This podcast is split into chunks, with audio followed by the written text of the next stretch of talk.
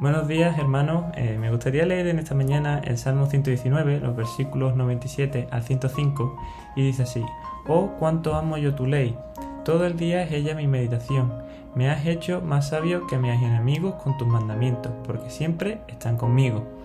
Más que todos mis enseñadores he entendido, porque tus testimonios son mi meditación. Más que los viejos he entendido, porque he guardado tus mandamientos. De todo mal camino contuve mis pies para guardar tu palabra.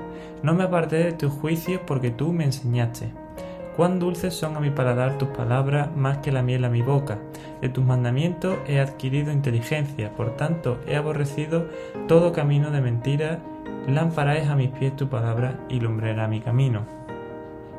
El Salmo 119 es la obra maestra de alguien que entendió que la palabra de Dios nos da luz para la vida diaria lo podíamos leer en el último versículo, en el 105.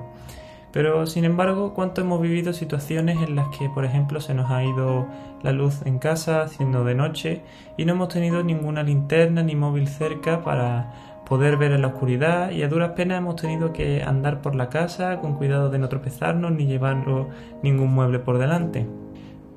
Usando este ejemplo a modo de analogía con la luz de la palabra, muchas veces olvidamos usar esta luz y este salmo nos incita a eso, a presionar intencionalmente el interruptor de la luz. ¿Qué sucede cuando presionamos este interruptor? Pues que encontraremos sabiduría para ser puros, motivación y ánimos renovados para evitar desviarnos.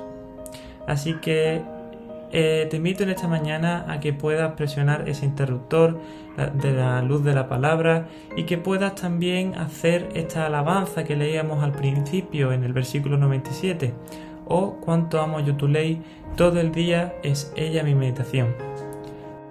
Espero que este breve devocional haya podido ser de bendición para tu vida y que puedas utilizar la palabra de Dios para ver el camino correcto.